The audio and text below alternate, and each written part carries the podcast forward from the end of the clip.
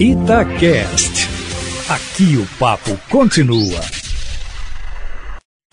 Itatiaia Carros, com Emílio Camanzi. Emílio Camanzi, hoje dia de responder dúvida de ouvinte. O Oswaldo Rezende, lá de Ouro Preto, conta aqui no e-mail que escuta muito falar das novidades do mundo automotivo, como moto voadora, carro que dirige sozinho, mas não acredita muito nisso não. E pergunta: o que, que é possível, Emílio? E o que é delírio das montadoras, hein? Boa tarde para você.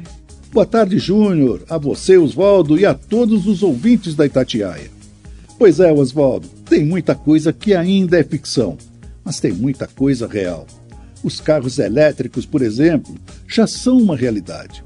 O engraçado é que quando surgiram os primeiros carros no mundo, muitos eram elétricos mas foram sendo deixados de lado porque a gasolina, além de barata, permitia maiores autonomias e não precisava de horas para recarregar as baterias.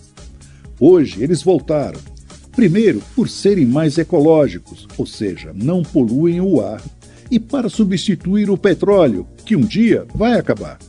E apesar de custarem muito, pois as baterias ainda são muito caras, já tem vários modelos à venda aqui no Brasil apresentam boas autonomias e as baterias podem ser recarregadas em pouco tempo, mas vão melhorar mais ainda e a infraestrutura para garantir o abastecimento está se ampliando.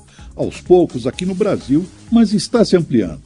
Outra realidade são os carros que andam sozinhos, os chamados autônomos.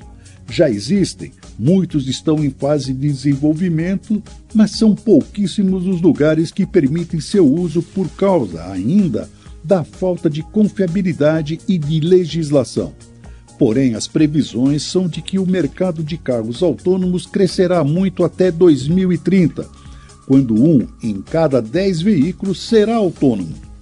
Como você vê, o dia que vamos deixar de dirigir está bem próximo. Emílio, mais informações no seu site? Isso, Júnior, carroscomcamanzi.com.br.